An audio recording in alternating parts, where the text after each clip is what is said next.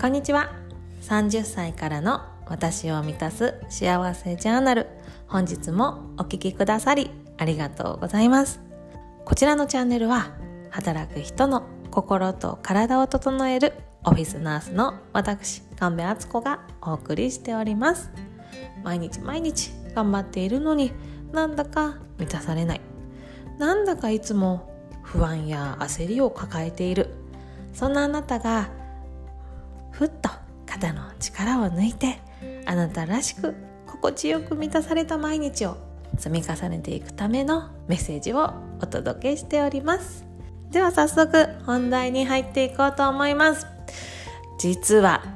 今回で私の放送100回目を迎えることができました。ありがとうございます。本当にありがとうございます。毎日毎日聞いてくださってるあなたのおかげで100回という感激の回を迎えることができました本当にありがとうございますもうねこの感謝このもうこのありがたさもう本当にありがたいですよね。もうということで今日はですねあのあなたへの感謝を込めて感謝が世界を救う感謝があなたを救うというお話をさせていただきます。そう感謝っていうのはですね心体人間関係といった人が幸せになるために必要な要素この3つ全てを高める最強ツールだっていうことが明らかになっております。感謝。すごいんですよ。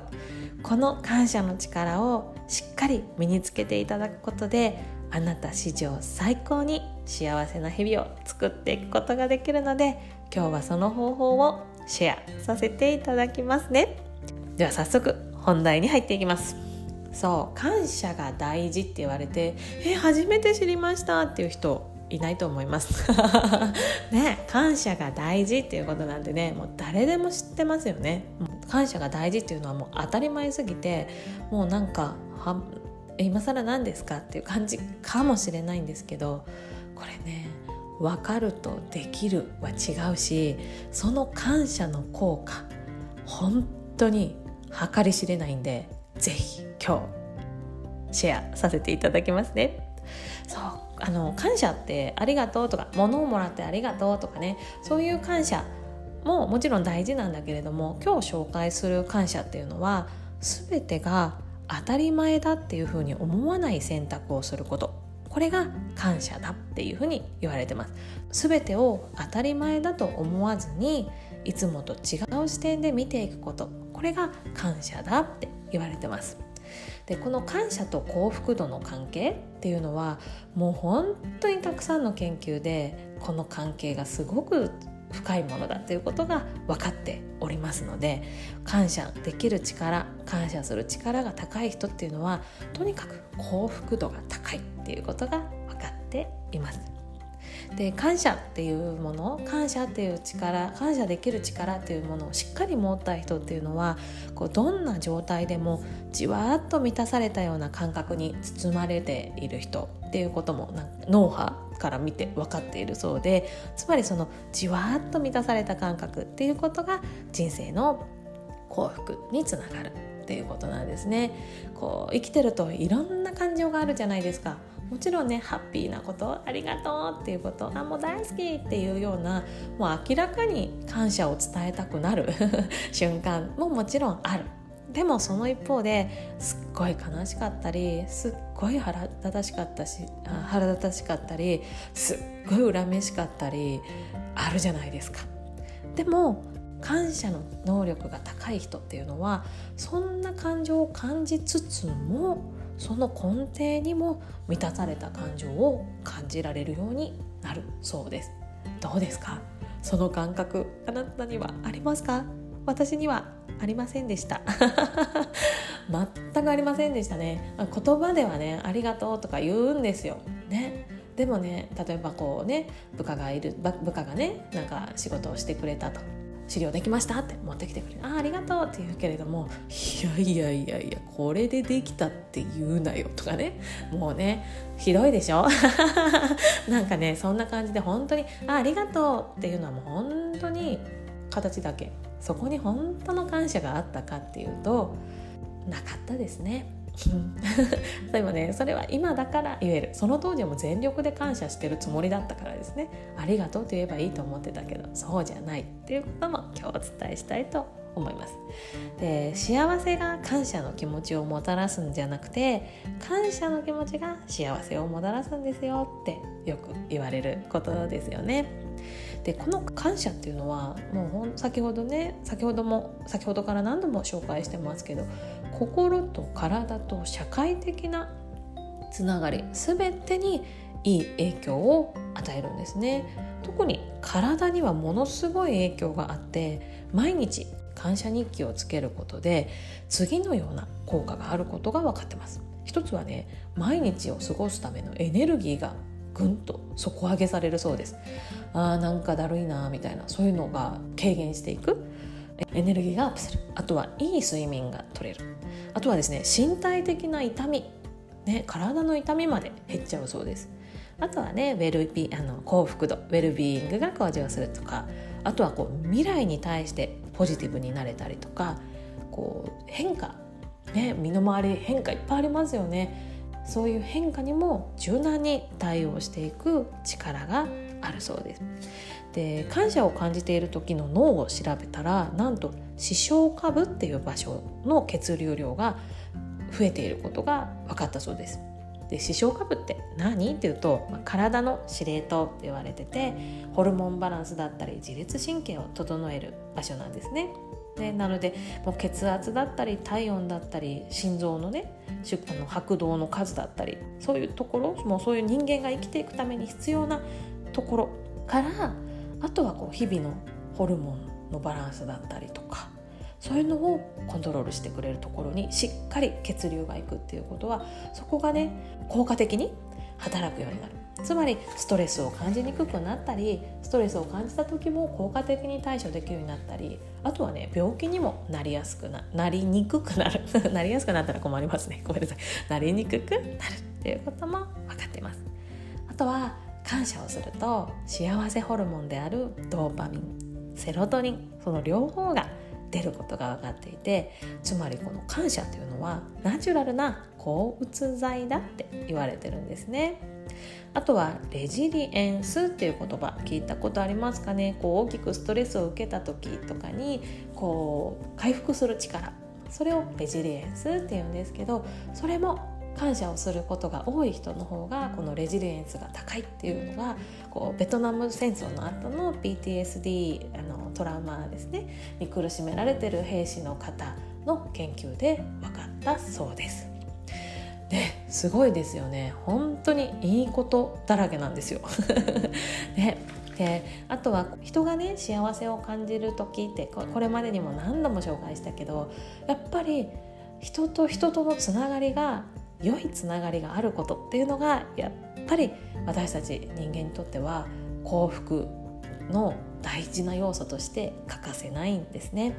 この感謝っていうのを感じられる心が育っている人っていうのはその人との社会的なつながり良いつながりを感じやすくなるってことが分かってるしあとはですね仕事の効率も上がるそうなんですよ。これすごくないですか？ね仕事場で感謝を受けたり表現したりする社員っていうのは効率的に働くっていう報告があるんですね。つまり感謝っていうのは自分だけじゃなくて周りの人にも本当にいい影響を与えてくれる。感謝は世界を救うんです。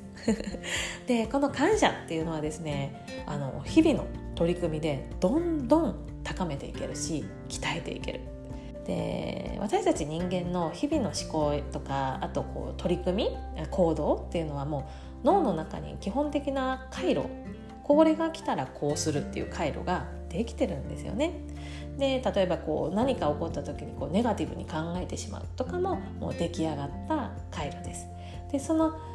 一番太くねできてる回路っていうのが一番最初に優先的に反応するんですけどそこをそのまま使っているとさらにそこの回路がどんどんどんどん深く太くしっかりしたものになってさらにその反応をしやすくなっちゃう。例えばカットしたらひどい言葉を言ってしまうとかね。カットした時に大きな声出しちゃうとか。じゃあそのね回路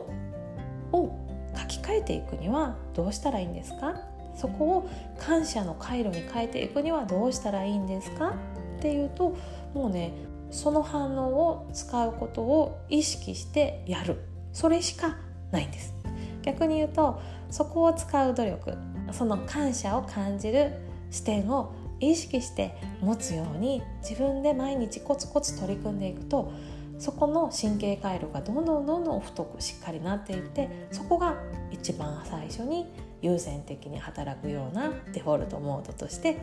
選ばれていく。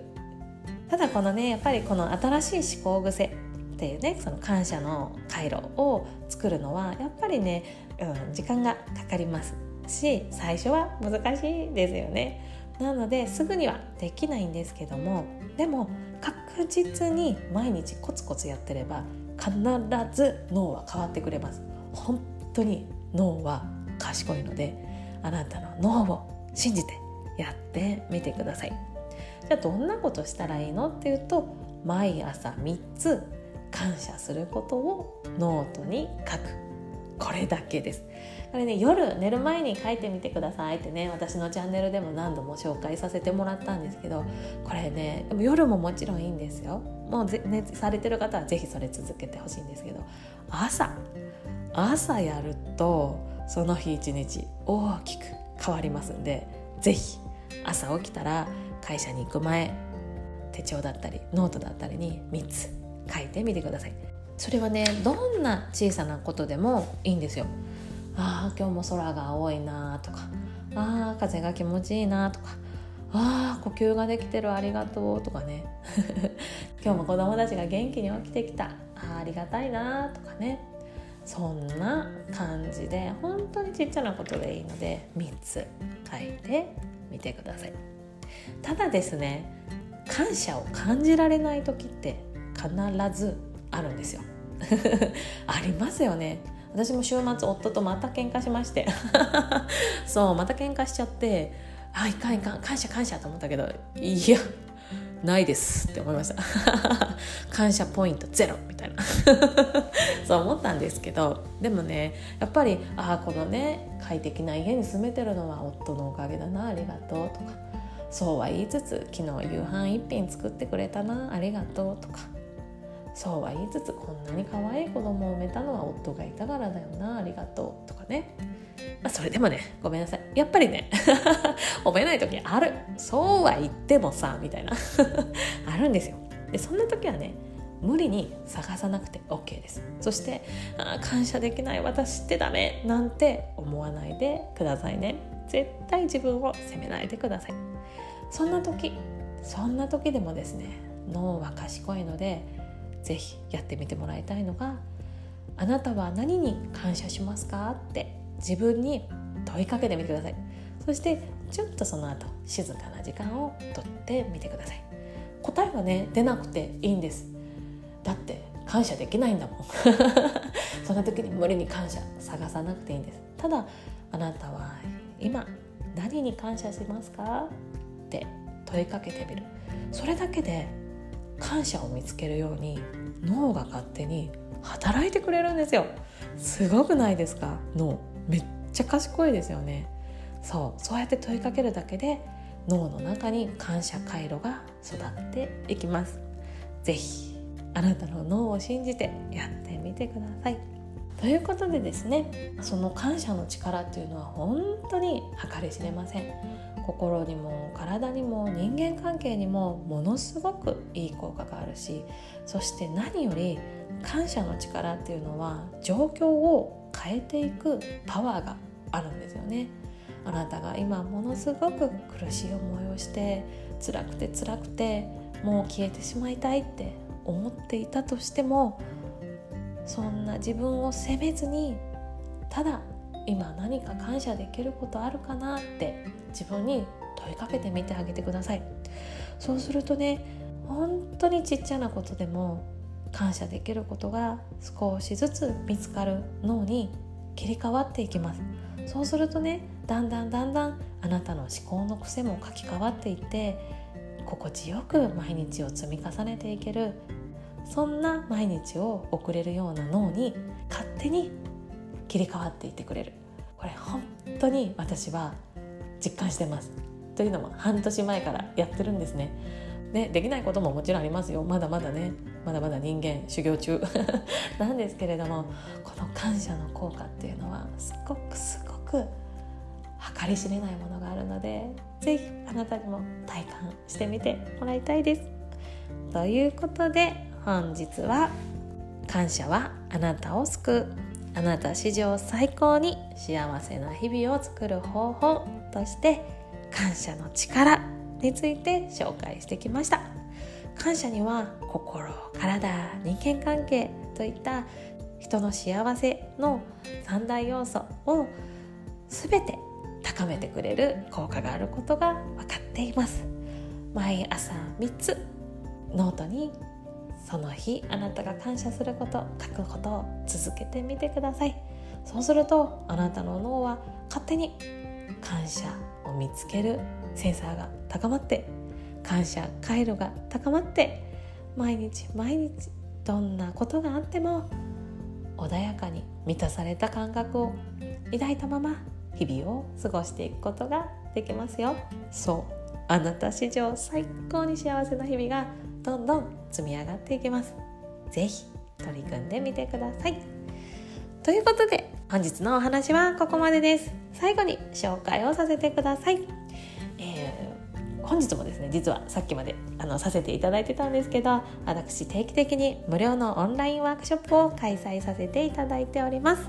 あなたの強みに出会ってあなたの毎日をより幸せを感じやすいものに底上げしていこうっていうワークショップです。約1時間のワークショップです毎日の幸せ度を底上げしたいって思ってる方は是非一度参加されてみてください。次回の、えー、開催は6月2日金曜日の午後13時10分からです。こちらのワークショップはアーカイブ受講も可能ですのでリアルタイムで参加できないという方は是非申し込みの際にアーカイブ受講希望ですと入れていただければ、えー、当日のワークショップの動画をあの当日中に送らせていただきますのでそちらを使ってご自分のいいタイミングでご自分と向き合って毎日の幸せ度を底上げするきっかけにしてもらえればと思いますワークショップの詳細は番組概要欄に URL がありますのでそちらからご覧になってみてください。100回の記念すべき自分で言ってる100回目の、え、放送も最後までお聴きくださりありがとうございました。明日からまた101回目また一歩一歩進んでいこうと思いますのでまたお付き合いいただけると嬉しいです。月曜日ですね。今日も口角上げて素敵な週の初めのスタート切ってくださいね。ではまた明日お会いしましょう。良い一日を。